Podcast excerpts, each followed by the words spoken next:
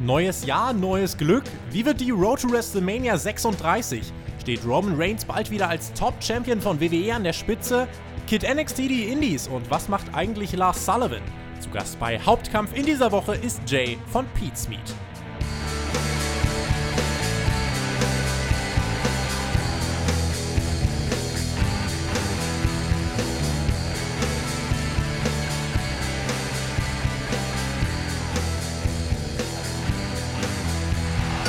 1. Januar 2020, ein neues Jahrzehnt, ein neuer Mittwoch und das heißt auch eine neue Folge von Hauptkampf. Wir hoffen, ihr seid gut ins neue Jahr gekommen. Ich muss zugeben, wie ein neuer oder veränderter Mensch fühle ich mich jetzt nicht.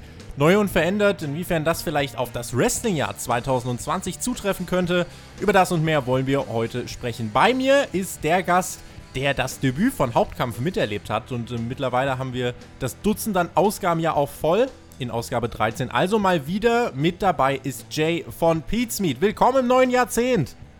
Hallöchen, Tobi. Und äh, ich höre noch eure Hauptkampf XXL-Folge. da bin ich gerade noch so mittendrin. Äh, ich glaube, ich bin bei irgendwie bei anderthalb Stunden oder sowas. Ja, ja fehlt noch ein bisschen. So ein, einmal abends noch kochen und dann habe ich das auch durch. Hast du Spaß? Ja, sehr gut. Auf jeden Fall. Ich finde, äh, Hauptkampf ist ein richtig, richtig gutes Format. Und dann freuen wir uns. Richtig gut. Dann freuen wir uns doch in dieser Woche umso mehr, dass du dabei bist. Ich bin auch dabei so halb. Ich bin vor allem dabei, weil ich mein Podcast-Setup mit äh, an die Nordsee geschleppt habe. Ich nehme diesen Podcast äh, in meinem Zimmer mit. Mehrblick auf, äh, um jetzt vielleicht den einen oder anderen neidisch zu machen. Genau das ist der Fall. Äh, der User 50 Adonis erwartet übrigens, dass du dich mit einem gekonnten 619 in den Podcast schwingst, ne? ne, Swiss One, nein, wenn dann. Ich mache dann auch mal einen Haken an diese ganzen Jahrzehnte-Sprüche. Ähm, ich könnte natürlich jetzt wieder äh, ein Boah, losrollen. Jahrzehnte schon wieder so alt. Ich, ja, ja. Ich könnte natürlich jetzt auch wieder einen Aufriss machen. Es ist der erste Podcast in diesem Jahrzehnt. Äh, aber reden wir doch mal über das, was uns heute beschäftigen wird. Wir wollen gleich direkt als erstes auf die Road to WrestleMania 36 schauen und über das sprechen, was uns da erwarten könnte. Außerdem geht es um Roman Reigns und der könnte ja möglicherweise bei WrestleMania wieder zum absoluten Top-Guy aufsteigen und als Champion vielleicht auch dann den Rest des Jahres gehen. Zum Namen Lars Sullivan gibt es auch ein paar interessante neue Erkenntnisse und uns beschäftigen Aussagen aus einem Podcast mit Triple H. Er spricht davon, dass einige Indie-Ligen verschwinden werden und hat dabei die, äh, die Expansion von NXT UK thematisiert. Wir schauen auch darauf, ob sich äh, das auf den Wrestling-Markt dort gut oder schlecht auswirkt und am Ende wie immer eure Fragen. Danke auch selbstverständlich an alle, die in dieser Woche wieder abgestimmt haben, egal ob auf Twitter oder in den Community-Tabs. Es ist wieder einiges zusammengekommen. Verlieren wir keine weitere Zeit.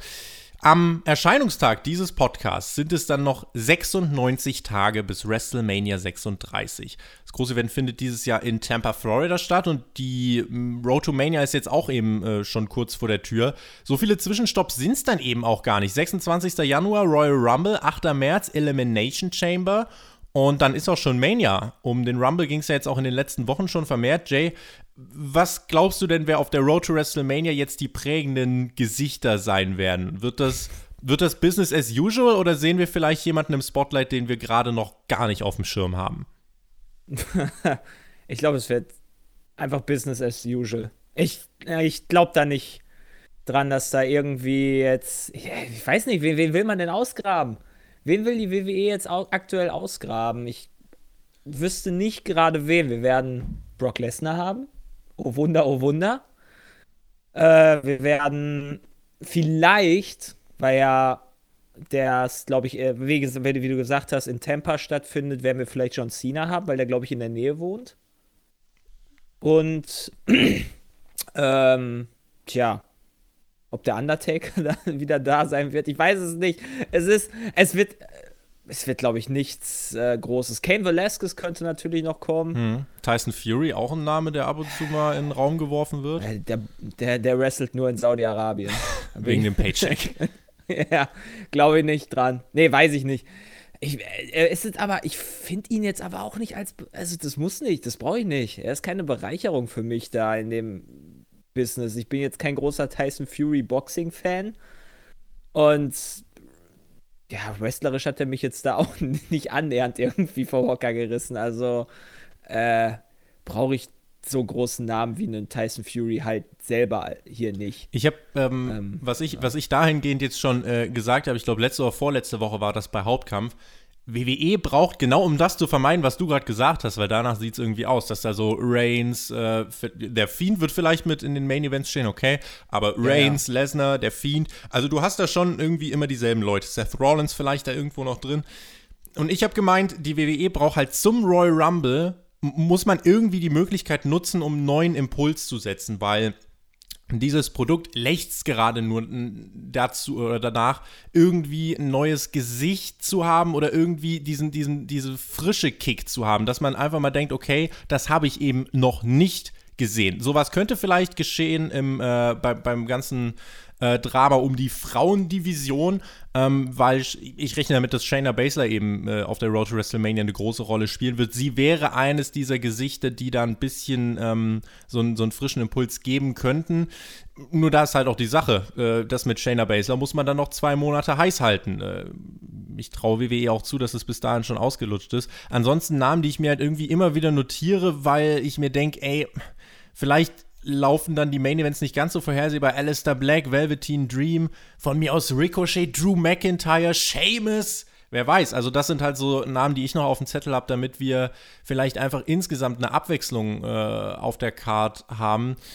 Und ja, du hast jetzt auch gerade den Namen. Ja, das, das sind ja keine Überraschungen. Also, nee.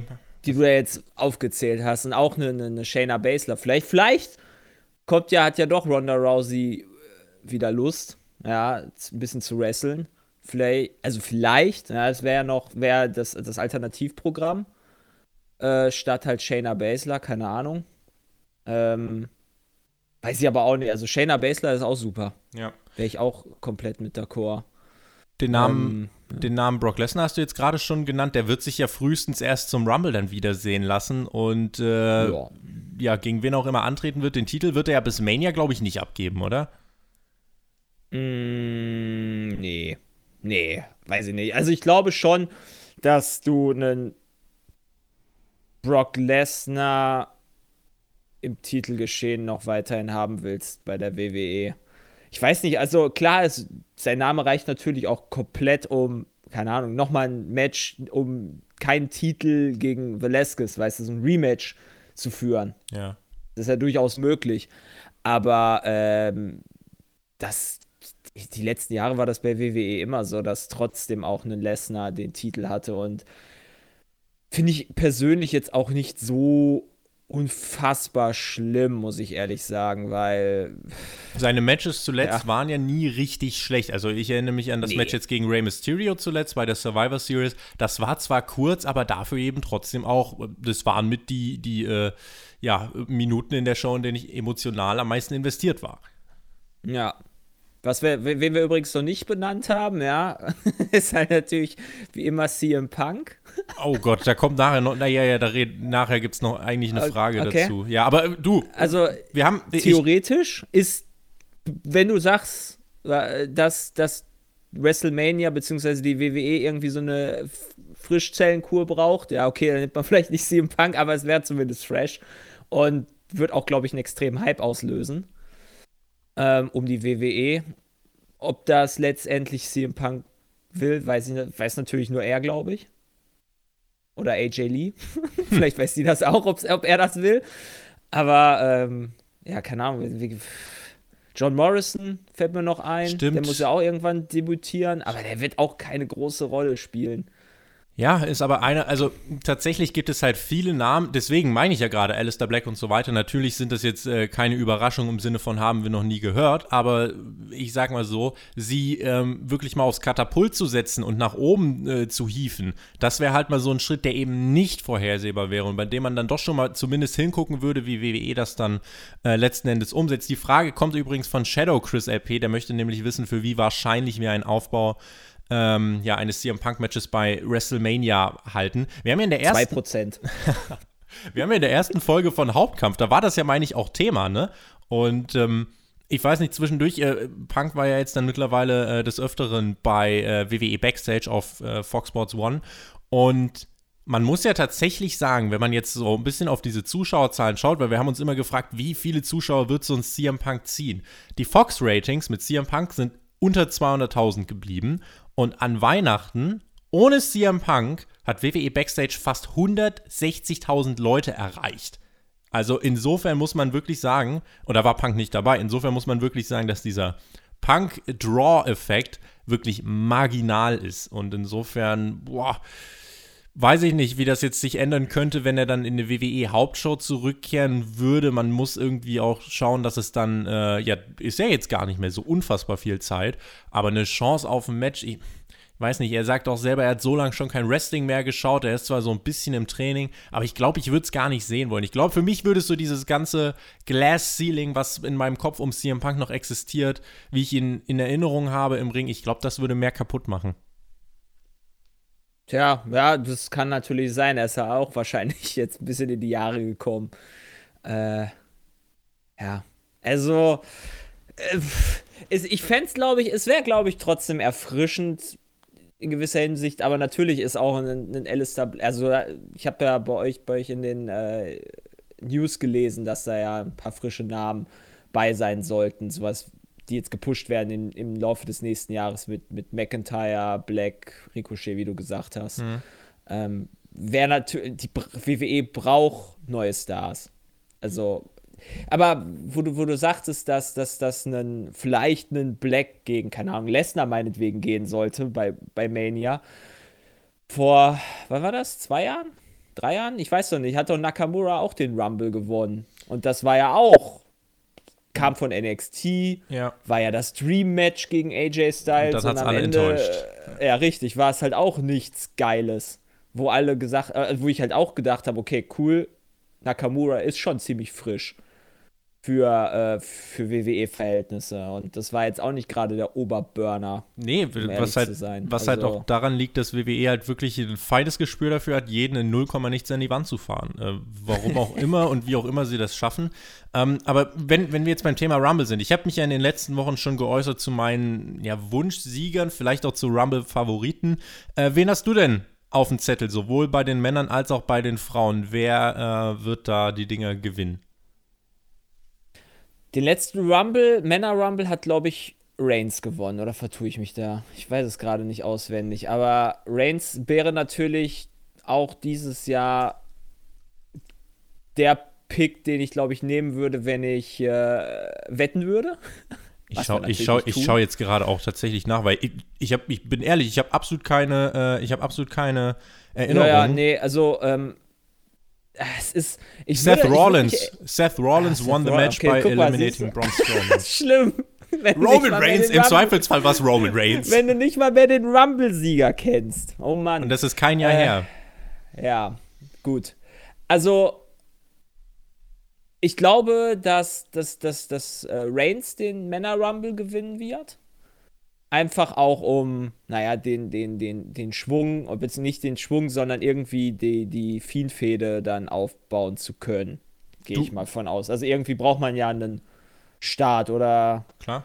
will vielleicht der Fiend jetzt auch die Haare von äh, hier äh, Rome Reigns haben. Und eigentlich ist der Fiend auch Teil des Nightmare Collectives von AEW, weil ja, der sammelt richtig, auch Haare. Vielleicht ist das ja so eine riesige Kooperation, die sich noch die uns doch gar Hui. Der Leader der Dark ja. Order heißt The Fiend. Hier habt ihr es zuerst gehört. Unfassbar. Oh Mann, oh Mann. Ja, ähm, könnte ja sein, ist ja unter der Maske. Natürlich. Es, ja, äh, Frauenrumble? Ja. Äh, Charlotte. Die hat noch nicht gewonnen. Stimmt. Becky Lynch hat jetzt den letzten gewonnen. Ich meine, Charlotte hat noch keinen Frauenrumble gewonnen. Vielleicht tue ich mich jetzt aber auch wieder, oh Mann. Vielleicht vertust du dich jetzt. Nee, aber äh, ganz ehrlich, also äh, mal Expertensache hin oder her. Die Sache ist, äh, eigentlich ist es irgendwie ein kleines Armutszeugnis, dass, ähm, also ich glaube, viele würden das nicht wissen. Also keine Ahnung, ich könnte einige jetzt fragen, wer sind denn die SmackDown Tag Team Champions und einige müssten erstmal fünf Sekunden nachdenken. Ähm, deswegen. Viking Raiders. Die, die sind bei Raw, glaube ich. Ja. Nun, never mind. Smackdown. Hast du gerade Smackdown ich hab, gesagt? Ich habe Smackdown gesagt. Ah, oh, Entschuldigung, dann ist es New Day. Okay, ja, im, im, Zweifelsfall Oder? immer die. Es ist wie beim Royal Rumble, den hat im Zweifelsfall immer Roman Reigns gewonnen. Ähm, Asuka und Lynch waren es, die bislang ah, gewonnen haben. Ja, stimmt. Also ich, ich könnte mir vorstellen, dass Charlotte da auch gerne gewinnen wollen würde. Und ich denke, also dass, also, dass sie früher oder später einen Rumble gewinnt, ist, glaube ich, relativ klar, weil das fehlt halt noch sozusagen auf ihrer äh, Trophäenliste. Äh, mhm. Äh, ob das dieses Jahr sein wird, natürlich kannst du auch einen, äh, einen äh, Basler oder ein, auch eine, eine, Ronda Rousey nehmen. Definitiv. Genau, der Name Rousey schwebt mir halt noch so ein bisschen äh, rum. Aber wenn ich mich entscheiden müsste, es wäre wohl Shayna Basler, weil die von NXT mit so viel Schwung eigentlich reinkommen könnte. Und eigentlich, das rundet vielleicht auch das Thema Rumble so ein bisschen ab, dieser Rumble-Aufbau ist ja der simpelste, den du haben kannst. Du kriegst den Contender in diesem Royal Rumble-Match und der tritt an gegen den Champion. Das ist halt eine Story, die sich eigentlich von allein erzählt. Und deswegen weiß ich halt gar nicht, ob der Royal Rumble-Sieger dann zwingend Reigns sein sollte, der gegen den Fiend geht, weil um eine Fehde mit dem Fiend zu starten, gibt es 100.000 mal mehr Ansätze. Also da, da, musst du ja allein aufgrund des Charakters vom Fiend, musst du nicht lang nachdenken, du findest ja irgendwelche Aufhänger. Wobei ich mir jetzt denke, so ein Match von Lesnar, der als unbesiegbarer Typ seit Jahren an der Spitze steht, da ist so ein Rumble vielleicht eine gängigere Art und Weise, um nochmal so einen Contender aus dem Hut zu zaubern, damit es glaubwürdig ist. Aber ich sehe jetzt auch nicht, dass ein Tyson Fury einen Rumble gewinnt, um Gottes Willen. Ähm, oh Gott. Nee, wen wir noch nicht benannt haben, ist übrigens auch noch Edge. Oh, stimmt. Ja, da gibt es ja auch den, comeback Den sollte man, glaube ich, auch zumindest mal einmal nennen. ja, Namen. ja. Mir auch gerade erst eingefallen. Aber Edge. Aber ja, der wird, der wird auch, der wird auch nicht, der wird niemals den Rumble gewinnen. Der wird vielleicht irgendein Match. Ja, was passt denn irgendwie? So Edge gegen Rey Mysterio wäre doch nochmal nice. Edge gegen Undertaker. Oh Gott. Es ja, warum denn nicht? Ich, ich, ich würde ich würd, ich würd mich, glaube ich, da schon ziemlich drüber freuen, weil das so meine erste Wrestling-Fehde war, die mich da auch abgeholt hat damals wieder. Mania also 24 standen die damals im Main Event. Das ja. ist dann jetzt, jetzt ist Mania 36, zwölf Jahre später. Stell's dir ja. vor. Und sie würden im Ring zusammenbrechen. 2008 habe ich angefangen ungefähr mit, äh, ich glaube, das war meine erste Mania, Krass. die ich so wirklich verfolgt habe. Ja, bei mir war es Mania 23. Ja. Dann liegen wir doch nah beieinander. Äh, Jay, nach dem Royal Rumble wird es ja auch noch den Elimination Chamber Pay-Per-View Anfang März geben. Eigentlich war das ja mal, auch gerade so in der Zeit, wo wir jetzt gerade dabei sind, das war ja so der Pay-Per-View, bei dem es nochmal ab und zu so einen überraschenden Titelwechsel gab, um eben dieses World-Title-Geschehen einfach vor Mania, einfach nochmal die Karten neu durchzumischen. Ich muss jetzt sagen, in diesem Jahr sehe ich eigentlich den Fiend und Lesnar bei Mania als gesetzt, als die antretenden Champions. Ähm, was vielleicht so ein bisschen die Spannung aus diesem Elimination Chamber Pay-Per-View rausnehmen könnte. Siehst du das ähnlich? Hm. Also generell ist es ja immer diese ganzen, wie nennt man denn diese Gimmick-Pay-Per-Views, glaube ich. Gimmick-Pay-Per-Views, ja. die sind ja sowieso Humbug, finde Also ich mag sie nicht. Also ich, ich finde es halt blöd, dass du einfach auch Hell in a Cell irgendwann im, im November oder Oktober oder was auch immer hast und dann plötzlich alle äh, nur Hell in a Cell Matches da haben oder zwei, drei. Ja. Ähm, Finde ich halt Quatsch. Sollte halt ein Gipfel einer Fehde sein. Und genau. genauso auch meinetwegen eine Elimination Chamber, wenn sie sich anbietet. Ähm, fand ich immer schon blöd. Ja, aber ähm, man kann das ja, man kann das ja auch irgendwie gut, man kann es dann auch einen Frauen-Elimination Chamber machen, ja, das, da, da kannst du den Titel, da kannst du den Titel wechseln und meinetwegen noch einen Number One Contender dann für, die, für, das, für das andere, äh, für die andere Main Show nehmen, die halt nicht den Rumble gewonnen hat. Ja. Also für Raw, vielleicht das je nachdem, ja. Vielleicht gibt es auch eine NXT Elimination Chamber, um nochmal wieder äh, Klicks, äh, oder nicht Klicks, sondern Aufrufe, nee, nicht Aufrufe, Einschaltquote zu erzielen. Genau so. äh, ja, falsches Medium. Nee, ähm, vielleicht um das irgendwie nochmal zu pushen. Guter Input. Denn, ja. denn zum Rumble, was mich sehr, sehr traurig stimmt, ist ja, dass zum Rumble, glaube ich, gar kein NXT Takeover stattfinden wird. Richtig, da wird nur am Tag vorher Worlds Collide stattfinden. Da äh, wird es unter anderem das Match Undisputed Era gegen Imperium geben, was man per Social Media angekündigt hat, wo ich so ein bisschen gedacht habe, boah, das ist eigentlich so eine riesige Paarung, die einfach mal auf Social Media rauszuhauen und dann bei diesem Worlds Collide Event, was eigentlich so ein bisschen beiläufig wirkt am Rumble-Wochenende, Fand ich ehrlich gesagt ein bisschen schade. Beim Rumble selber können wir vielleicht den einen oder anderen NXTler dann noch erwarten, aber sonst äh, ist das nächste Takeover tatsächlich äh, ja, in den Februar gelegt, Anfang Februar, äh, einfach um in der Nähe von AEW zu bleiben und sich da diesem Rhythmus tatsächlich anzupassen.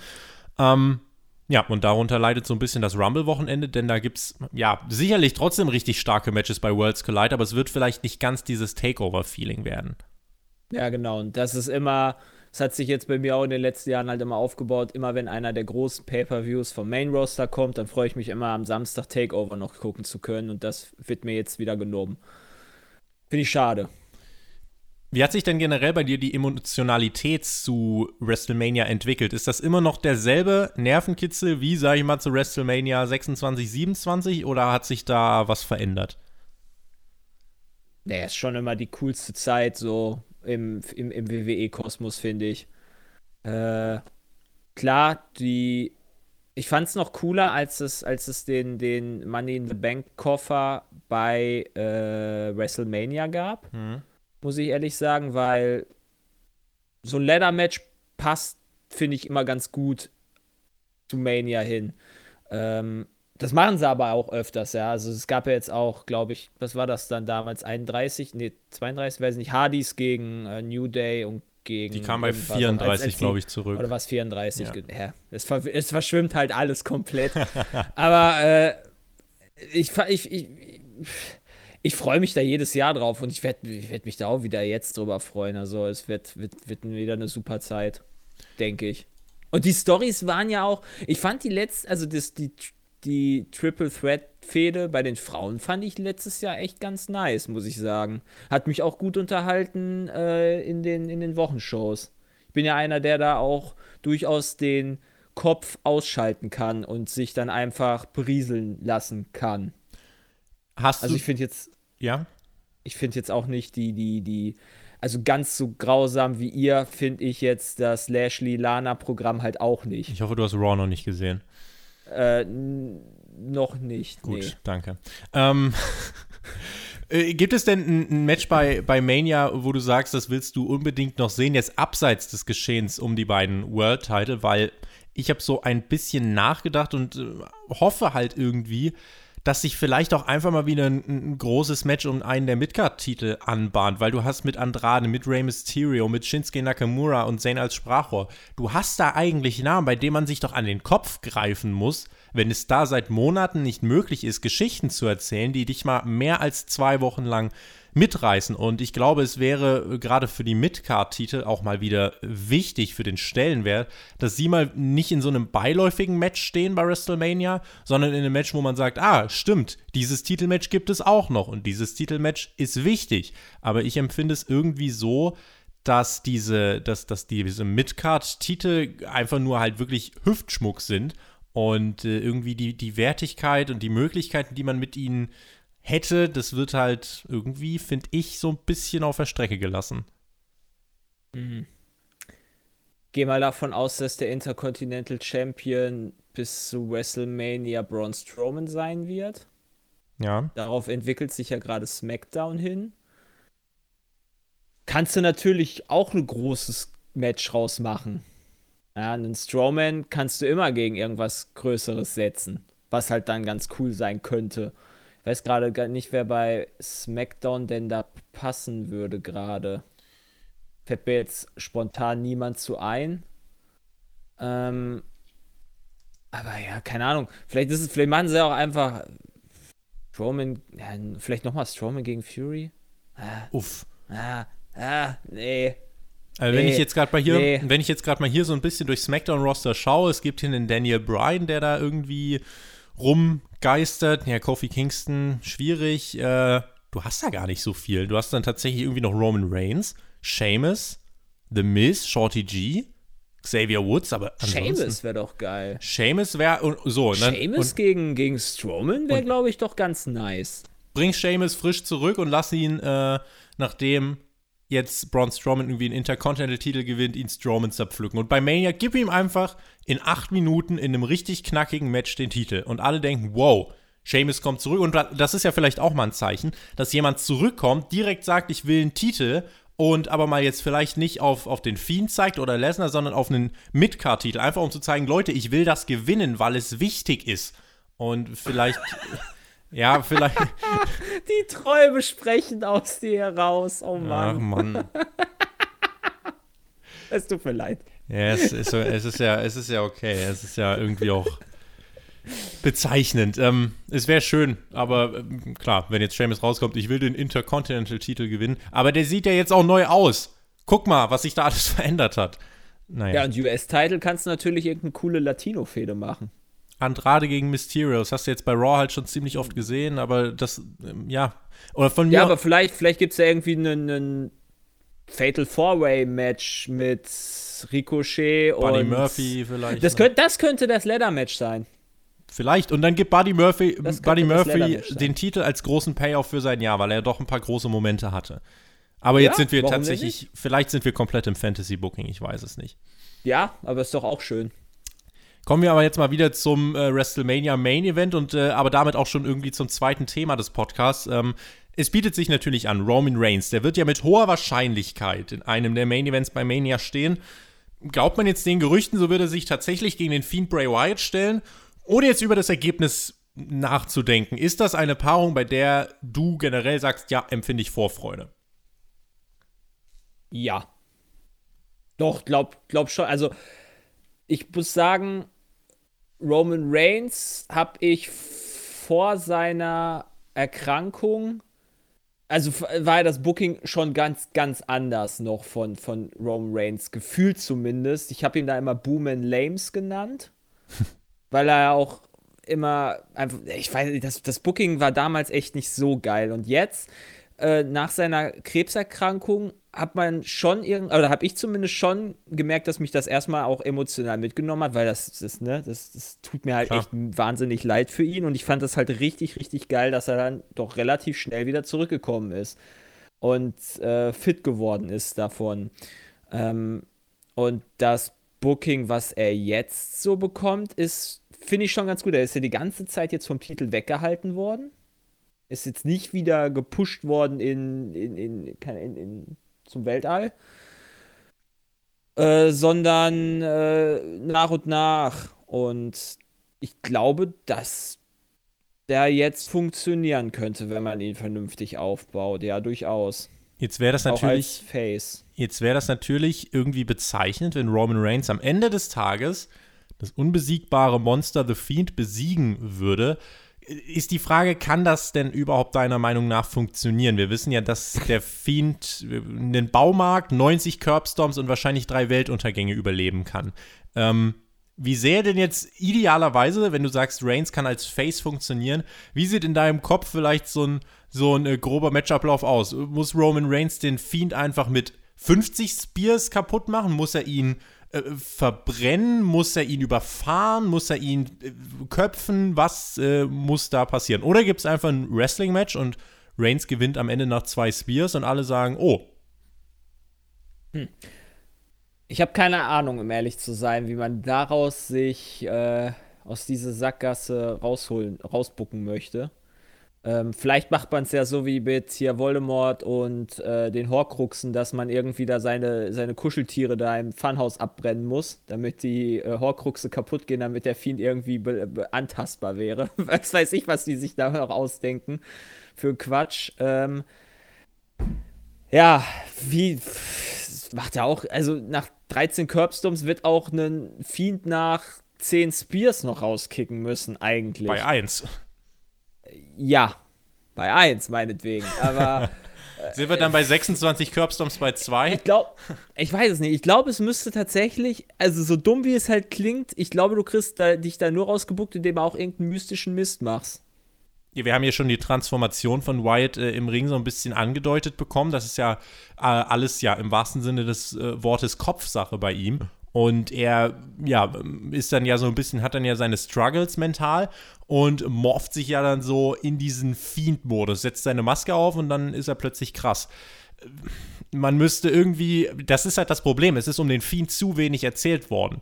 Ähm, weil eigentlich müsste man dann jetzt wenigstens irgendwie wissen, wie kriegst du ihn denn getriggert, dass er äh, irgendwie dann so umswitcht, dass es, ähm, Ja, also die Sache, man hat jetzt noch Zeit bis Mania, um genau das zu tun. Es gibt jetzt beim Royal Rumble nochmal das Match gegen Daniel Bryan, was er, denke ich, gewinnen wird. So, und dann hast du die Möglichkeit, je nachdem, du kannst ja dann schon absehen, wenn Reigns den Rumble gewinnt, wirst du ziemlich sicher Reigns gegen den Fiend bekommen. Jetzt ist natürlich auch die andere Frage, kann das einem Roman Reigns denn gut tun? Also ich erinnere mich, der stand im Main Event von WrestleMania 31, 32, 33, 34 und hat jetzt bei Mania 36 vielleicht wieder die Chance, dass man ihm einen World Title an die Hand gibt, den Fiend besiegen lässt und ja, kann man dann erwarten, dass er dann als Fanliebling im Jahr 2020 bejubelt wird? Klappt das jetzt auf einmal? Hm. Ich bin mir jetzt, also, ja, er ist der Topstar der, von, der, von der WWE. Das kannst du, dem kannst du nichts absprechen. Ich weiß nicht, wie war das früher?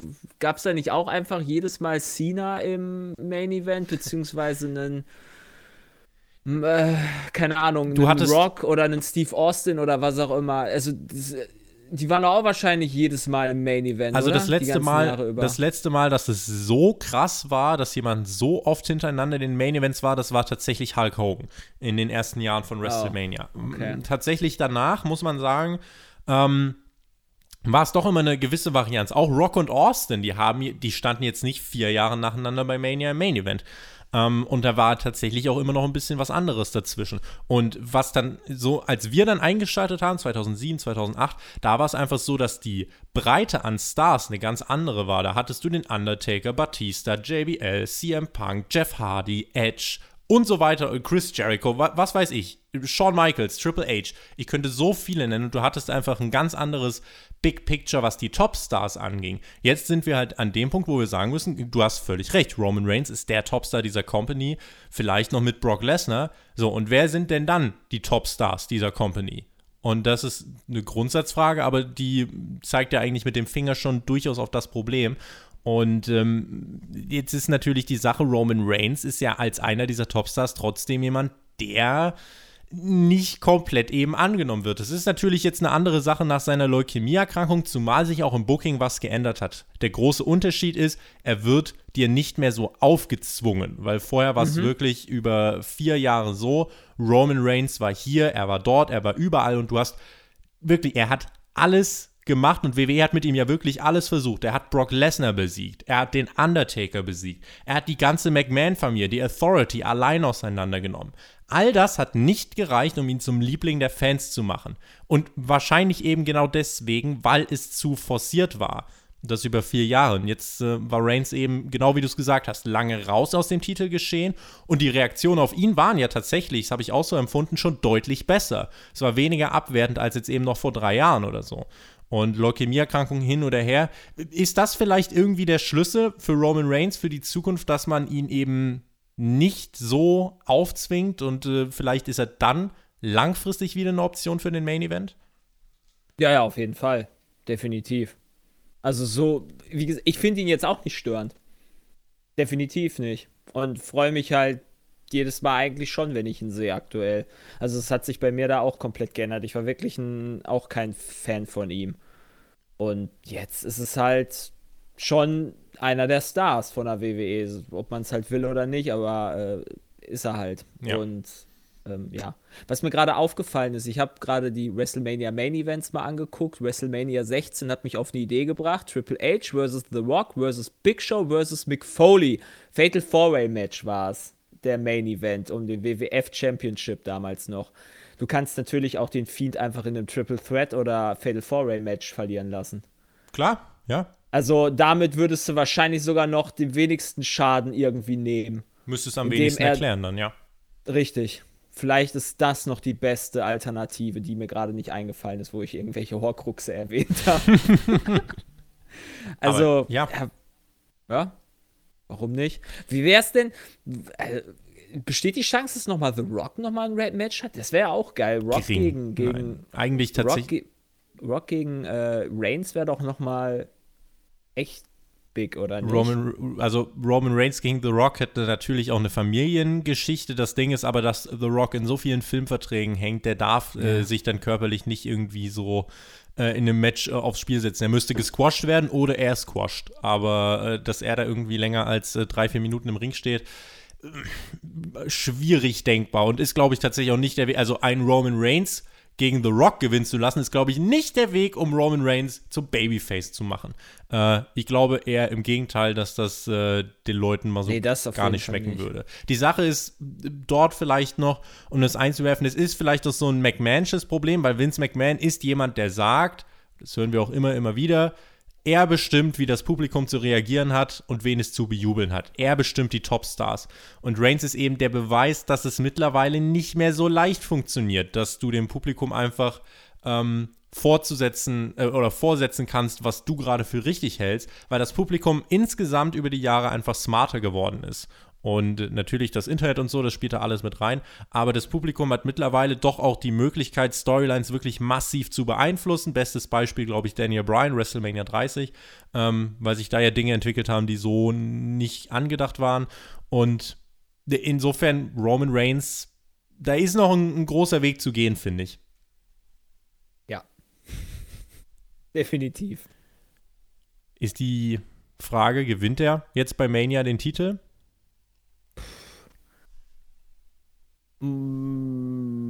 Boah, ist mir eigentlich echt gesagt, ehrlich gesagt, ist mir das egal. Also muss er nicht, kann er aber. Also ich finde halt beides okay. Okay, so, ja. ich, ich, ich, je nachdem, wie halt die Geschichte mit dem Fiend weitergeht. Wenn er jetzt einfach jedes Mal immer aufs Gleiche gewinnt und es nicht und es langweilig wird, dann kann er meinetwegen auch der Fiend verlieren. Wenn sie aber noch coole Storys jetzt drumherum booken, also ich finde jetzt aktuell finde ich das Booking gar nicht so schlimm. Also die, die, die Fäden nicht so schlimm, sagen wir es mal so, um, um den Fiend. Ähm, das das, das äh, mit, mit Daniel Bryan finde ich eigentlich ganz cool. Ist Gefällt deutlich mir. besser als alles mit Seth Rollins. Ja, Daniel Bryan Ja. liegt nicht heulend in der Ringecke. Das ist Genau. ein Pluspunkt. Vielleicht gerade noch mal ganz grundsätzlich, ähm, weil man ja auch oft äh, zu lesen bekommt, ja, hört doch einfach auf zu gucken und so weiter, wenn es euch nicht gefällt. Ähm, das Problem für WWE ist gerade jetzt auch so ein bisschen bei Reigns symptomatisch, auch wenn es besser geworden ist, dass man in erster Linie tatsächlich zahlende Kundschaft verliert, ob man es glauben möchte oder nicht, weil die zahlende Zielgruppe sind Smartmarks und Hardcore-Fans. Und wenn man jetzt mehr und mehr Menschen, wie jetzt vielleicht mich, vergrault, die eigentlich wirklich Bock auf Wrestling haben und da auch Leidenschaft reinstecken, dann wird man, glaube ich, langfristig doch irgendwann früher oder später Probleme kriegen. Denn das, das WWE-Network ist jetzt in Amerika mittlerweile nicht mal mehr bei einer Million Abonnenten. Also in Amerika hat nicht mal mehr eine Million Menschen das Network abonniert. Und da muss man auch mal dran denken, welche Zielgruppe jetzt für WWE eben Geld bezahlt und welche nicht. WWE macht vor allem äh, jetzt in den letzten Jahren Gewinne durch TV-Deals und die Millionen aus Saudi-Arabien und eben nicht durch steigende Ticketverkäufe oder Abonnentenzahlen. Und da kommen wir auch wieder zu Roman Reigns. Der ist ja wirklich ein Großteil der zahlenden Kundschaft von WWE äh, damals auch wirklich nicht gut aufgestoßen, weil er eben wirklich auf Frauen und Kinder äh, eine Zeit lang ausgerichtet war. Und bei denen funktioniert er ja. Also wenn jemand seit Jahren äh, überragend auf Roman Reigns reagiert, dann sind es Frauen und Kinder. In dieser männlichen Zielgruppe ist es besser geworden, auf jeden Fall. Aber man ist da weit von dem Punkt, finde ich, noch entfernt, dass Reigns halt bedingungslos angenommen wird. Und deswegen ist, glaube ich, so meine Devise bei diesem ganzen Fall, es braucht Zeit, damit Roman Reigns wirklich äh, dieses Image des, des Corporate Guys verliert. Das wird natürlich schwierig, aber wenn du jetzt vermeintlich bei sechs Manias dann in fünf Main Events gestanden haben könntest, aber du musst dir irgendwie die Zeit nehmen mit Roman Reigns, deswegen wäre es für mich auch overall vielleicht einfach mal das Beste für alle Beteiligten, wenn er den Rumble nicht gewinnt, sondern wenn er von mir aus bei WrestleMania gegen Braun Strowman den Intercontinental-Titel gewinnt und dann besiegt Sheamus eben den Fiend. Was weiß ich. So, und dann hast du dir einfach diese ganze Sache mit Reigns noch ein bisschen aufgeschoben und du hast weiter nicht diesen Effekt, dass er zu aufgezwungen wirkt. Wenn er dieses Jahr im Main Event von WrestleMania den Fiend besiegt, ich glaube, dann sind wir wieder in einem Teufelskreis. Noch irgendwelche abschließenden Worte von dir, bevor wir dann zum nächsten Thema kommen?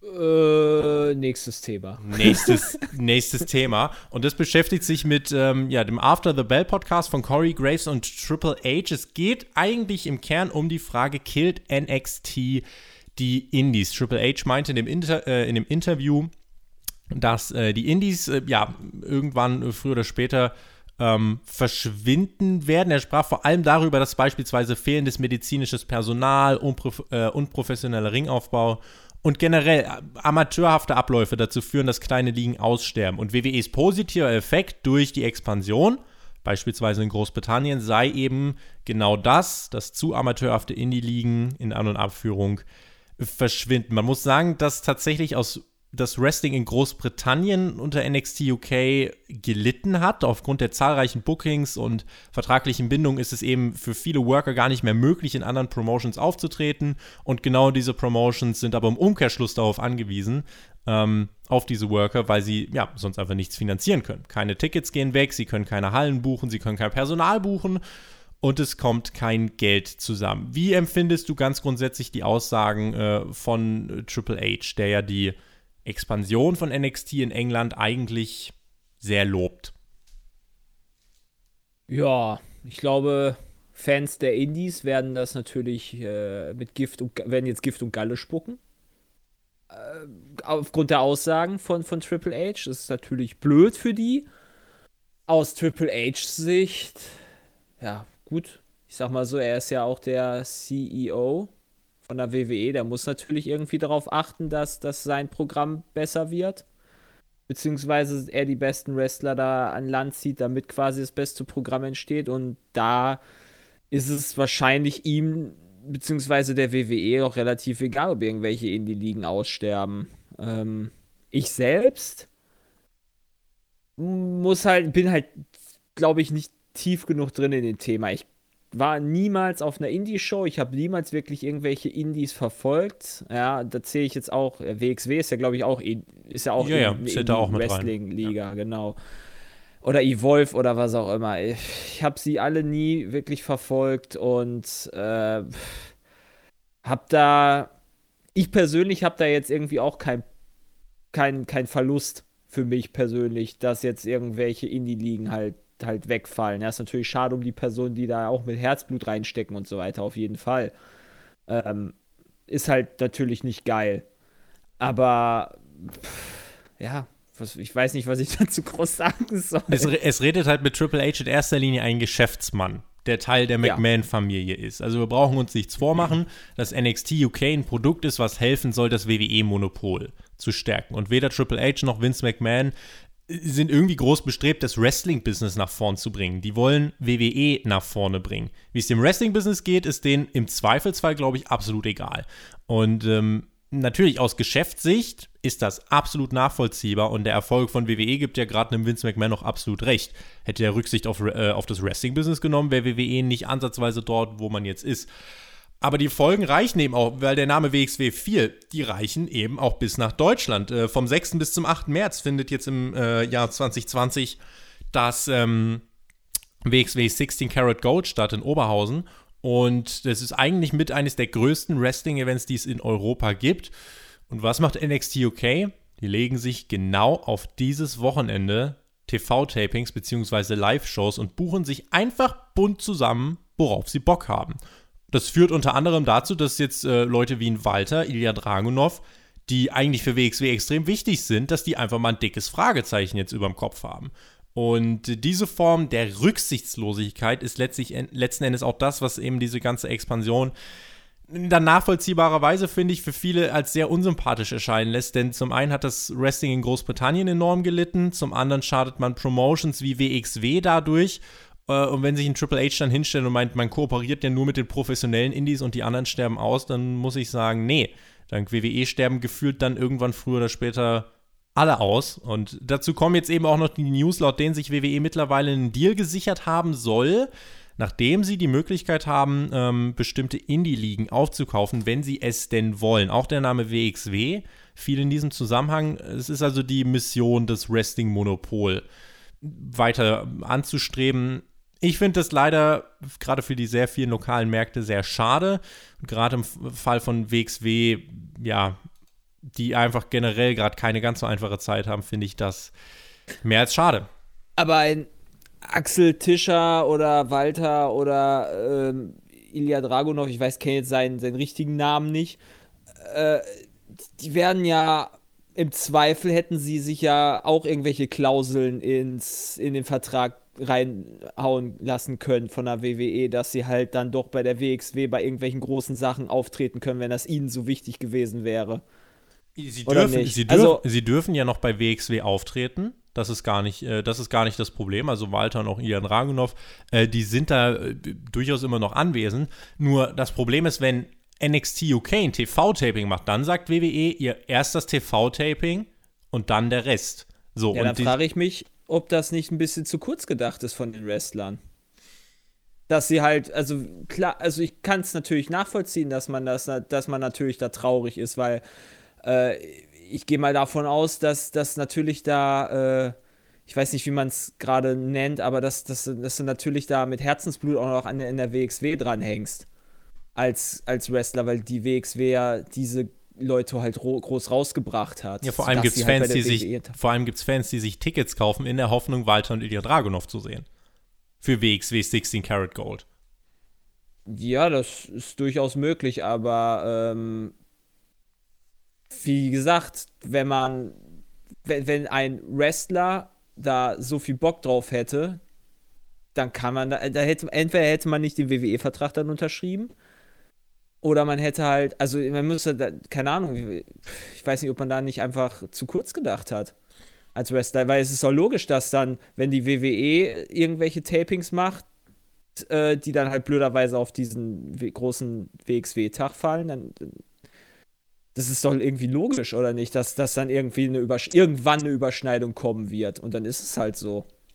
Ich Und dann hätte man ja sich das vertraglich halt festlegen können. Also dafür gibt es das ja. Wenn, wenn die WWE unbedingt Walter haben will, dann kannst du entweder, kann Walter sagen, so, nee, ich werde halt auch in der WXW groß und lande dann irgendwann, keine Ahnung, bei einer anderen Promotion, die mich halt dann aufnimmt. Oder äh, die WWE schluckt mal halt meinen äh, meine Klausel, dass ich halt bei, bei Karat Gold äh, halt auftreten darf.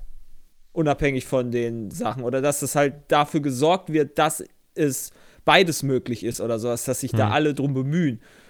Aber wenn man das halt selber nicht gemacht hat, ja, dann ist das halt dumm gelaufen.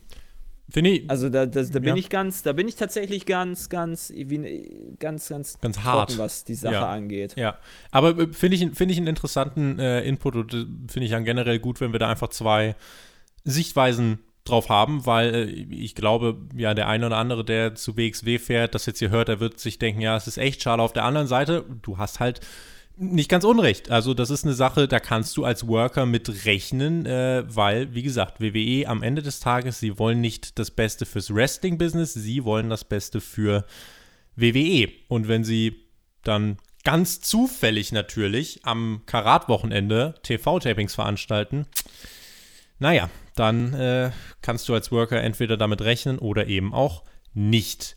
Nicht damit rechnen konnten wir, ja, mit dem, was da mit Lars Sullivan auf uns zugerollt ist. Das äh, war tatsächlich, also, es gab jetzt bei Raw tatsächlich, gab es ja auch, äh, du hast Raw noch nicht gesehen, dann dar darf ich dich spoilern? Äh, mach ruhig. Es geht um, um das Lana Lashley äh, Main Event Segment. Da gab es ja diese, die, da gab's ja die große Torte, äh, furchtbares Segment. Ähm, es gab eine große Torte, aus der Rusev rausgesprungen kam. Ähm, Geil. und äh, unterbrochen wurde die Szenerie dann aber von Liv Morgan. Nee. Und die hat gesagt, sie liebt Lana. Und, und der große, und der große Schockmoment war dann, der große Schockmoment war dann also jetzt, äh, dass, äh, ja, wir haben dann jetzt äh, den Turning Point Homosexualität, inwiefern der im Jahr 2020 noch als Turning Point appropriate ist, naja. Und der Turning Point Homosexualität, ja, den gab es jetzt scheinbar auch irgendwie bei Lars Sullivan. Wir erinnern Also- uns, ja bitte? Also hatte jetzt, hat jetzt Lana eine Affäre nach Lashley mit Liv Morgan? So schaut's aus. Also die lieben, also Lana sagt auch, ja, ich liebe. Liv Morgan hat gesagt, wie konntest, du da, wie konntest du mir das antun? Also da lief scheinbar schon mal was. Aber äh, Geil. das das habe ich, äh, das ist zugegebenermaßen unerwartet. Also ich hätte halt vieles gedacht, dass am Ende dann, ich weiß nicht, was passiert, aber das hätte ich jetzt nicht erwartet. Und vor allem, äh, ich hätte gedacht, dass man mit Liv Morgan was Ernsthaftes vorhat. Willkommen in dieser Storyline. Ah. Nun, Schön. zurück. Also ich werde wahrscheinlich, okay, ich werde einfach den Kopf ausschalten und dann jetzt das Segment dann genießen.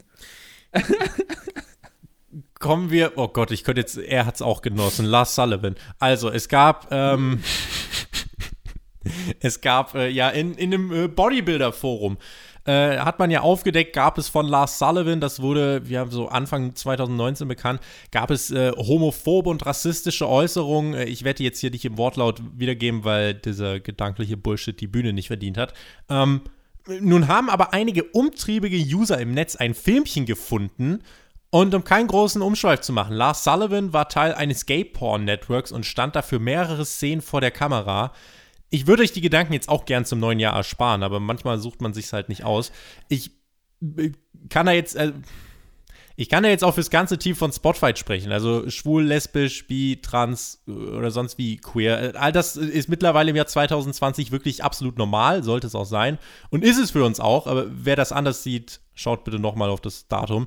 Ähm, aber im Fall von Lars Sullivan hat das schon einen sehr ironischen Beigeschmack, oder? Ja. Yes. Also ist es denn bestätigt, dass das Lars Sullivan ist? Ich gut, mein, sein Körper, der ist halt schon, der hat einen besonderen Brustkorb.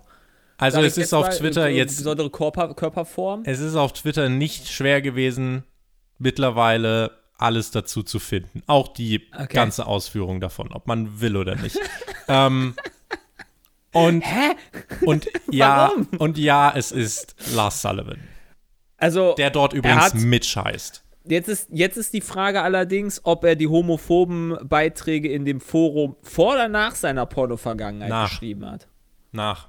Also, ja, hat er schlechte Erfahrungen gemacht. Nee, ich, ich glaube, also ich glaube tatsächlich, dass es einfach noch so ein ganz veraltetes Denken ist, von wegen, dass du diese Homosexualität dann als Schwäche wahrnimmst.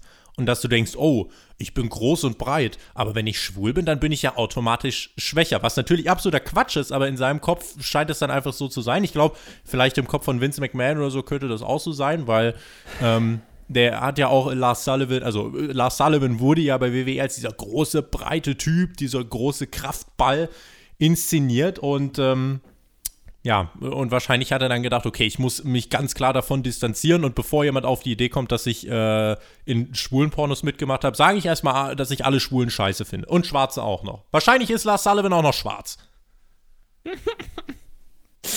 Das ist sehr, sehr weird. Sehr, sehr, sehr weird. Aber ja, vielleicht kommt er ja beim Rumble zurück und wird im Main Event landen gegen den Fiend. Er ist noch verletzt. Äh, insofern die Hoffnung, Ah, wenn es eine Hoffnung noch. ist, Oh. muss ich dir nehmen. Ja gut, aber im Liegen kann er halt im Zweifel auch noch ein paar Gay-Porns drehen. Ähm, Sullivan stolpert echt auch von einem Fettnäpfchen ins nächste, ne? Also von diesem Forum bis hin dann äh, zu der Verletzung, dann hat er in den, in den Shows, durfte er ja dann drei äh, ja, Südamerikaner zermatschen nach diesen, nach Bekanntwerden der rassistischen Äußerungen. Sehr feine Note von WWE. Ähm, so, und jetzt äh, ist er verletzt gewesen und jetzt kommt sowas raus. Der Mann macht sich's nicht leicht, ne? Er hat aber, er hat ja auch irgendwelche, der hat ja auch irgendwelche Angstzustände oder sowas, glaube ich, ne? Deswegen wurde, er auch, glaube ich, eine Zeit lang aus den Shows genommen. Ja. Es ist generell schwierig um seine Person, glaube ich. Hat mittlerweile auch äh, alle sozialen Medien komplett gelöscht. War wahrscheinlich, um wirklich allen Reaktionen aus dem Weg zu gehen. Und insofern jetzt, äh, so lustig das vielleicht auch sein mag, ähm, ich hoffe, dass, dass Lars Sullivan genug Leute zum Reden hat, die ihm da jetzt auch wirklich äh, mental so ein bisschen einfach die Kraft geben. Nicht, weil er äh, in schwulen Pornos mitgemacht hat, schwul ist oder was auch immer. Äh, das ist nicht das Problem, sondern einfach, dass er, dass er das verarbeiten kann, was da jetzt wirklich an, an Internet-Echo auch auf ihn zukommt, weil holy shit, das, das war in den Twitter-Trends. Das ist kein Scheiß. Lars Sullivan war in den Twitter-Trends und dann haben die Leute diesen, äh, das, das Filmchen und Screenshots daraus gepostet und es war, es war krass, was da abging im Internet.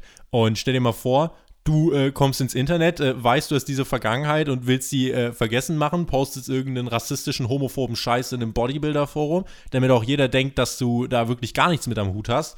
Das kommt raus, du hast so schon mentale Struggles und die Leute kloppen richtig auf dich ein. Also hoffen wir einfach, dass er da genügend äh, Menschen hat, die ihm äh, beistehen und dass er da jetzt auch von WWE Unterstützung bekommt. Ähm, Und dann hoffe ich einfach, äh, so, so wenig ich von Lars Sullivan halten mag, äh, menschlich, aber ich kenne ihn natürlich nicht, äh, hoffen wir einfach, dass äh, ja, dieser Mensch trotzdem jetzt ins neue Jahrzehnt kommt, ohne ganz, ganz viele ganz negative Gedanken zu haben. Würde mich nicht wundern, wenn bald der Vertrag da gekündigt wird. Glaubst du echt? Äh, so viel negative Sachen um ihn herum? Keine Ahnung. Ich weiß es nicht. Lässt die, ja, eigentlich lässt die WWE da ja niemanden so, gerade Personen, die halt schon krank sind, ähm, mit diesen Angstzuständen, da, da, vielleicht lassen, nee, die lassen den nicht da fallen. Das wäre schon heftig. Aber glaube ich nämlich auch. Äh, wundern würde es mich auch nicht. Aber ich freue mich schon auf seinen Auftritt in Saudi-Arabien dann. Ui. Super. Ui, da muss er aufpassen. Also für Homosexualität wirst du dort noch geköpft. Das, ähm, ich weiß. Ja. Schlimm genug. Äh, äh, vielleicht jetzt auch, also zur Klarstellung, äh, wir sagen das jetzt nicht, äh, dass es irgendwie traurig und negativ ist, weil er, wie gesagt, Gay-Pornos gemacht hat, sondern das Problem ist tatsächlich äh, die Aussagen in dem Forum davor und dieses, diese Denke, die dann da mitschwingt. Das ist, glaube ich, das äh, Hauptproblem. Sullivan wird wahrscheinlich jetzt noch bis Sommer ausfallen. Glaubst du, der kann trotzdem 2020 noch eine Rolle spielen? Weil vor seiner Verletzung wurde er ja doch äh, auch als eines dieser Monster dargestellt. Vielleicht so ein Braun Strowman in äh, ja, Light-Version, aber Vince McMahon war ja schon dafür bekannt, dass er in ihm jemanden gesehen hat. Ist Lars Sullivan langfristig jetzt noch ein glaubwürdiger Top-Guy? Du hast ja aktuell, sind ja beide Roster eigentlich bedient mit dem Big Man. Du hast einen Strowman bei SmackDown und einen Eric Rowan bei, äh, bei Raw es ist egal wie der, also ne, unabhängig vom Booking, weiß gar nicht, ob da dann überhaupt noch Platz ist für einen, für einen Dritten, um ehrlich zu sein. Also gerade halt auch, die nicht einfach nur komplett einfach so, keine Ahnung, äh, korpulent sind, nenne ich es jetzt mal, wie einen äh, Mark Henry, Henry oder, oder Vader. Ja, der, das ist ja auch logischerweise ein Heavy Raid gewesen. Oder Big Show, klar. Sondern einfach, oder, ja, okay, Big Show ist aber auch wieder groß. Das stimmt. Und ein ja. Sullivan ist groß und ein Rowan ist groß und ein Strowman ist groß. Ja. Die sind ja groß und muskulös, die sind ja nicht fett in dem Sinne. Ja. Ähm, ich weiß nicht, ob da noch viel Platz ist. Also. Im wahrsten Sinne. ja, gut. Es gab aber auch schon lange nicht mehr äh, das Angle, wo quasi der ganze Ring zusammengebrochen ist. Also durchaus kann man das ja auch mal. Ja, könnte man eigentlich mal wieder bucken. Durchaus. Schauen wir mal, welche Rolle Lars Sullivan im Jahr 2020 spielen wird. Ich glaube, fallen lassen wird man ihn nicht. Aus dem Vertrag entlassen wird man ihn definitiv auch nicht. Ähm, nur, man sollte Lars Sullivan mit ihm wirklich nochmal unter vier Augen springen und sagen: Okay, also, finde dich selbst. Ich glaube, Selbstfindungsphase ist da, äh, ja, auch wenn er, glaube ich, schon in einem gesetzten Alter ist, äh, ich gucke jetzt gerade mal nach, wie alt ist denn Lars Sullivan? La was heißt gar nicht? Der Mann ist 31. Am Ende dieses Jahrzehnts bin ich 32. Also so groß wie sein IQ. Well. Ja, das, bei den Aussagen, die klar, er trifft, ist klar. das halt nicht allzu klug, was er macht. Klar, und deswegen sage ich, also da sollte sich wirklich jemand mit ihm hinsetzen und sagen, Junge, find dich selbst, überleg, was du willst und äh, sobald du, äh, ja, sobald du einen klaren Kopf hast, können wir wieder was mit dir machen. Aber wenn du ihn jetzt in der prominenten äh, Position auf der Karte hast und wieder irgendein Scheiß dann rauskommt im Nachhinein, äh, ist das wirklich für keinen der Beteiligten gut. Aber für WWE wäre es jetzt natürlich auch äh, Quatsch, ihn da zu entlassen, weil wegen dieser Gay-Porn-Affäre, weil das äh, im Endeffekt. Nee, nicht deswegen. Genau. Nicht deswegen. Generell halt über seine Äußerungen, die er da halt abliefert. Also genau. die, hätte da, die hätten damals ihn schon feuern sollen. Das wäre, ja, dann hätte man jetzt wahrscheinlich vieles umgehen Zu den können. homophoben Sachen. Ja, jetzt kannst du halt hinterfragen, wie ernst hat er das gemeint? Oder hat er es einfach nur geschrieben, damit keiner auf die Idee kommt, das. Naja, wir reden schon viel zu lange drüber. Ich wollte das eigentlich nur als kleines Randthema mit einstreuen. Jetzt haben wir über diese Raw Wedding auch schon, ey, wie gesagt, ich fand es ein furchtbares Segment, aber ich habe auch schon viele. ich freue mich jetzt schon drauf. Ja. es gab genau zwei Reaktionen im Internet. Es gab diejenigen, die gesagt haben, das war äh, ein, ein, ein Tiefpunkt in WWEs TV-Geschichte und es gab die, die gesagt haben, sie haben herrlich gelacht. Von daher, naja. Ich finde, man muss man darf sowas nicht, also wer, wer sowas ernst nimmt und ich weiß auch nicht, also man sollte einfach da, ja, ja gut, entweder schaltet man halt einfach aus, weil genau. es halt nicht seinen Humor trifft. Was ja auch okay oder, ist. Äh, ja. Aber Zielgruppe man, ist immer wieder das Thema. lacht sich darüber kaputt. Was für Müll da gebuckt wird. Kommen wir zum Abschluss dieses Podcasts, äh, der die Stundenmarke überschreiten wird, äh, noch zu ein paar Fragen, die reingekommen sind. Unter anderem HST Michi hat uns gefragt, verschwindet Asuka wieder im Niemandsland von WrestleMania? Asuka ja bei NXT unbesiegt gewesen, eine große Nummer, dann die Mania-Niederlage gegen Charlotte. Was passiert dieses Jahr mit Asuka? Was machten die überhaupt im Moment? Die ist zwischendurch dem 24-7-Titel hinterhergerannt. Die ist Women's Tag Team Champion, ne, mit Kyrie Zane. Women's Tag Team Match auf der Mania Card. Klingt jetzt nicht nach Spotlight. Frage ist, ob das eine Asuka nötig hat oder will letztendlich, äh, dass sie die ganze Zeit im, im Spotlight ist. Ich meine, wenn du halt nicht da jetzt, also die kriegt ja auch ihr Paycheck, die ist jetzt auch nicht mehr die jüngste. Ähm, ich finde jetzt auch da, um, also ich, ich fände es jetzt nicht so schlimm, also ich als Wrestler, weiß ich nicht, in, in einem etwas höheren Alter fände es jetzt auch nicht so schlimm, halt irgendwie nicht die ganze Zeit im Spotlight zu sein. Aber ähm, ja, jetzt wird sie wahrscheinlich gegen Becky Lynch am Rumble gehen. Ja. Wenn ich das richtig verstanden richtig, habe. Richtig. Das heißt, da wird sie gewinnen oder verlieren, wahrscheinlich verlieren. Dann wird sie wahrscheinlich nochmal ihre Chance in einer Elimination Chamber kriegen, vielleicht. Wird da nochmal ein Spotlight haben und dann wird sie wahrscheinlich die WWE Women's Tag Team Champion Chips verteidigen. Ja. An WrestleMania gegen um Gottes Willen. Fire and Desire, Manny Rose und Sonja Deville. Hier, äh, Let's Fight, Let's Play. Die, die beiden von Shayna Baszler. Achso, ich dachte, das war der Film von Sullivan. Nee, ja, genau. nee, ich weiß es nicht. Es ist diese, diese Frauen-Tag-Team-Championships, die sind halt einfach so unfassbar unnötig, weil die halt einfach keine, nicht genug Frauen haben für die Division, die halt, dass sie halt halbwegs irgendwelche vernünftigen Sachen aufbauen können. Und dass Asuka ein absoluter so Top-Champ sein kann, hat sie ja bei NXT bewiesen. Also die war dort der glaubwürdigste Champ auch über den NXT-Männertitel hinaus. Und äh, zu sehen, wo sie jetzt ist, ach, ist so ein bisschen der Kreisschuss zum Anfang dieses Podcasts, wo wir äh, so ein bisschen gesagt haben, ja, äh, Talente gegen die Wand fahren. Asuka ist jetzt nicht gegen die Wand gefahren, aber zumindest ist sie deutlich unter Wert verkauft. Und das ist ja genau das, was eben auch auf Namen wie Alistair Black, äh, Ricochet, Buddy Murphy und so weiter zutrifft. Ähm, und insofern, ich, ja, die Frage ist ja, verschwindet Asuka im Niemandsland von WrestleMania? Wenn sie auf der Card ist, ist sie schon mal nicht im kompletten Niemandsland, wenn es die Main-Card ist. Wenn es jetzt sowas wie Pre-Show ist, dann wird es definitiv nicht sein, woran man sich erinnert. Und damit ist es für mich Unterwert für Asuka. Und äh, ja, das ist dann meine Antwort Becky, auf die Frage. Wird denn Becky denn schon überhaupt den Raw-Title bei WrestleMania verteidigen? Also, wird sie überhaupt bis dahin noch Champion? Äh, die, wird doch, die ist ja dann ein Jahr schon Champion, ne? Also genau ein Jahr wäre es dann. Ah, ne, Quatsch, die hat sie da gewonnen, stimmt, von, ja. von Ronda Rousey, ja. Ja. Also, wenn man, eigentlich müsste man den Kreis schließen und Ronda Rousey wieder zurückholen. Das wäre, glaube ich, das Passendste für, für Becky. Aber, ja, vielleicht gewinnt auch einfach Asuka, also fände ich jetzt auch nicht so schlimm. Oder Shayna Baszler. Wenn dann halt was. Ja, oder Shayna Baszler. Auch cool. Hä? Ja, warum nicht? Ein paar Optionen gibt es. Also die Sache ist, wenn Asuka, Asuka könnte jetzt nicht beim Rumble den Titel, glaube ich, gewinnen, weil es zu, ja, zu sehr aus dem Nichts kommen würde. Oh nein. Ja. nee, also warum denn nicht? äh, ja, also ich, ich fände es auch ein bisschen zu sehr aus dem Nichts, um ehrlich zu sein, aber äh, ich sag mittlerweile nicht mehr, sag niemals nie.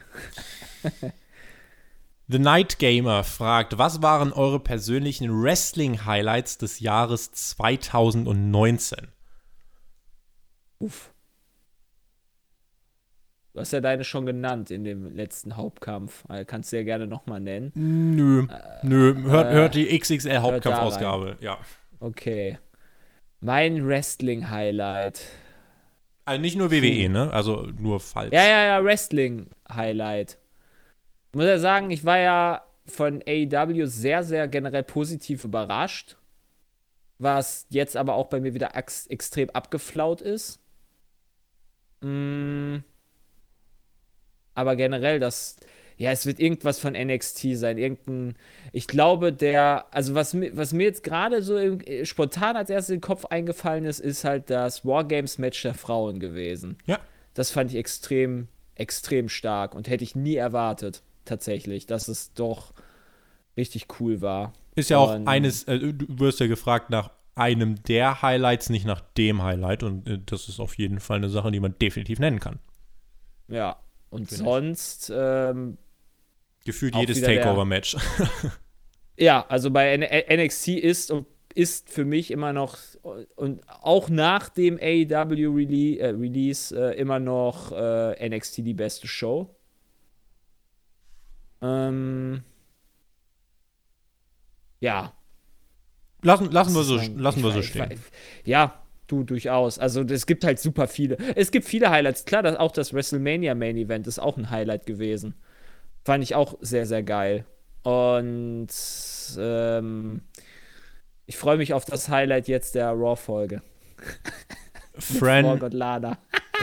Fran Sandra oh, oder Fran Sandra äh, fragt, was wir von WWE im Jahr 2020 erwarten. Ich glaube, frische Impulse. Ich glaube, das ist eigentlich so das, ähm, das, das äh, Hauptkriterium. Frische Impulse und in sich schlüssige Geschichten. Mehr will ich gar nicht. Äh, insofern, das ist meine Erwartung. Zumindest an Raw und SmackDown, an NXT. Äh, da werden meine Erwartungen Woche für Woche übertroffen. Das äh, ist insofern jetzt, glaube ich, hier ein bisschen auszuklammern.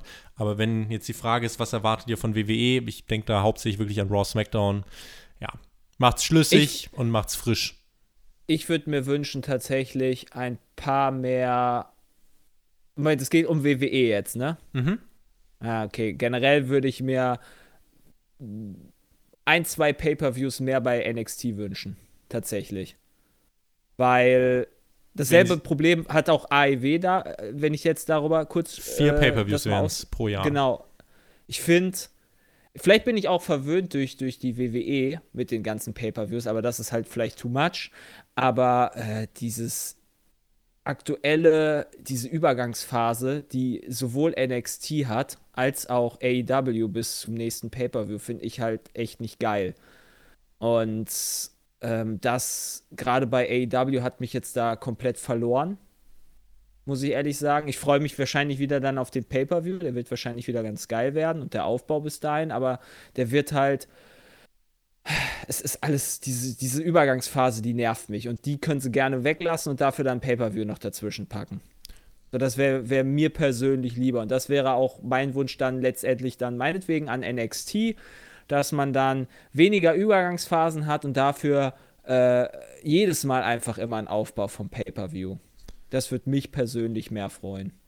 Jonas Barday, auf einer Skala von 1 bis 10, wie war euer Wrestling-Jahr zusammengefasst? Weiß jetzt nicht, was das Kriterium ist, ob es Cringe-Momente sind, ob es Hass ist oder ob es einfach äh, die, die Leidenschaft fürs, fürs Wrestling ist. Wie war dein Wrestling-Jahr, das Jahr 2019? Der Hype in dieser ein Wrestling-Woche des Jahrzehnts, hat man sie ja, glaube ich, genannt, wo Anfang Oktober neue Season von Raw angefangen hat, SmackDown zu Fox gewechselt ist, AEW äh, rausgekommen ist und äh, dann auch noch irgendein Pay-Per-View war. Äh, war Hell in a Cell.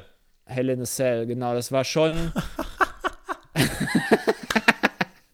Yay! Was ein Clusterfuck das war. Ich habe die Live-Review mit Björn gemacht. Ach muss, Gott. Ach Gott. Es war schon, es war schon eine sehr, also da war ich schon sehr, sehr gehypt tatsächlich auf diese Woche. Mm, dem ja. Hype ist es nicht gerecht geworden. Aber äh, ich. Nenne Zahl. Es, es ist eine. Es war eine. Ich eine 3 plus, also würde ich sagen eine 6 ich glaube, ich glaube, dass das Wrestling-Jahr äh, investiert war ich die ganze Zeit irgendwie, auch wenn Raw und SmackDown äh, nicht immer den Anlass dazu gegeben haben, dadurch, dass ich ja auch bei Spotfight und so viel mache. Man beschäftigt sich damit und äh, schreibt ja trotzdem mit vielen Leuten drüber. Insofern, also geredet darüber habe ich sehr, sehr, sehr, sehr viel. Diese erste Oktoberwoche war auch eine, auf die ich wirklich so unfassbar hingefiebert habe. Und generell, ich habe im Jahr 2019 wieder Vorfreude auf Wrestling-Events richtig entwickeln können. Also große Vorfreude. Nicht so, ja, kann man sich angucken, sondern wirklich, ich will das sehen. Und äh, hauptsächlich halt bei NXT, bei AEW, bei Main-Shows von WWE tatsächlich eigentlich gar nicht. Ähm, aber trotzdem, dass das zurückgekommen ist, äh, lässt auf jeden Fall, äh, ist ein dicker Pluspunkt. Und die Frage, wie war das Wrestling-Jahr zusammengefasst? Ähm, wenn ich Raw und SmackDown ausklammer, ist es eine 7 bis 8. Ja, wobei, das war, okay, AEW, NXT sind erst drei Monate gegeneinander. Sagen wir auch, ich bin, ich bin auch bei einer, bei einer 6, vielleicht 6,5. Wenn ich Raw und SmackDown mit dazu nehme, ist es äh, eine 5 von 10. Aber ich glaube auf jeden Fall das Jahr 2020. Es kann nur besser werden tatsächlich, weil dann laufen AEW und NXT zwölf Monate gegeneinander. Ist es nicht großartig? Mhm. Kannst du dich noch daran erinnern, wie ungefähr zu vor einem Jahr Triple H die Promo gehalten hat bei Raw, dass sich alles ändern wird? Und ab sofort werden wir auf euch Fans hören und äh, ja. Raw, und, Raw und SmackDown sind beide den Bach runtergegangen. Komplett. Für mich. Aber ich Raw bin, ist aktuell schon die bessere Show, finde ich. Findest du? Oh Gott. Ja. Ist, als, als SmackDown? ist bei mir die Wahl zwischen Pest und Cholera. Ich habe immer wegen der Länge Smackdown genannt, weil es eine Stunde weniger leid ist, aber so, hm. Ja, äh, wie gesagt, ich weiß immer gar nicht, ob ich so äh, wirklich die exakte Zielgruppe bin. Also ich finde mich bei NXT nee. und AEW vom ja. Produkt viel mehr wieder, aber es sind auch andere Produkte, ist ganz einfach so. Während das, das sind wirklich Wrestling-Shows und WWE-Shows äh, wie Raw und SmackDown sind Entertainment-Shows, Sports-Entertainment, wenn man so möchte. Ähm, und gerade jetzt mit so Sachen wie, wie Lana Rusev, dieses Segment bei Raw, äh, Dafür würde ich halt nicht einschalten. Nee, definitiv nicht. Gut. Was haben wir noch? Letzte, letzte Frage von ähm, Mr. Colle oder Mr. Cole. Wäre Rousey gegen Lynch bei Mania überhaupt noch interessant? Auch ein netter Kreisschuss eigentlich zu dem, was wir ganz am Anfang hatten als Thematik. Wäre das, es wäre ja quasi, äh, ja, Repeat vom letzten Jahr, nur minus Charlotte. Wäre ja. das, wär das, wär das eine Sache, die noch zieht? Das ist ein Ding, was ich doch letztes Jahr noch, vorletztes Jahr, Entschuldigung, vorletztes Jahr, äh, erst ja aufgebaut hat in der Survivor Series, was da dann nicht ging, weil äh, Nia Jax nicht wresteln kann. Und. Oh, stimmt deswegen wir quasi das One-on-One -on -One nie bekommen haben von Rousey gegen Lynch. Und das wäre doch jetzt, gerade mit der, mit der Vorgeschichte von, WrestleMania, von dem letzten WrestleMania, wäre das doch eigentlich ganz passend, dass du jetzt dann einen One-on-One -on -One hast zwischen Rousey und Lynch. Also ich würde es, glaube ich, ich, ich würde es kaufen. Ich gehe mit.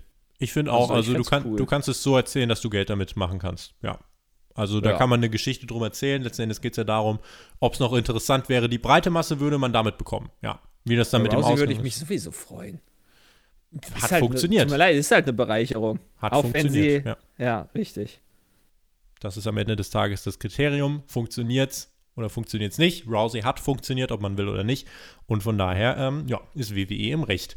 Und wir beenden damit nach, ui, ja, Stunde 15 fast, beenden wir diesen Podcast. Aber komm, ins Jahr 2020, äh, Jonathan ist eh noch im Urlaub, äh, können wir hier einfach auch mal ein bisschen noch über die Stränge schlagen. Wir grooven uns nach Silvester noch ein bisschen ein und ähm, hoffen, ihr seid gut ins neue Jahr gestartet. Äh, Hauptkampf wird es natürlich weiterhin regelmäßig geben. Die AEW-Review wird es auch geben. In dieser Woche nehme ich auf mit dem Alex jetzt am 2. Januar. Wir nehmen das Ganze nachmittags auf.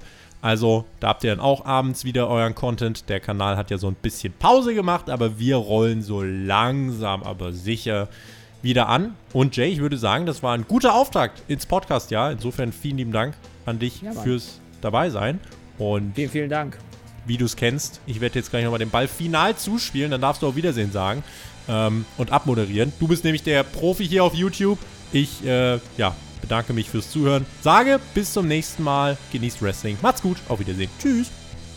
Je nachdem, wo ihr diesen Podcast gehört habt, dürft ihr liken oder eine 5-Sterne-Bewertung dalassen. Vielen Dank fürs Zuhören. Hauen Sie rein, bis dann und ciao.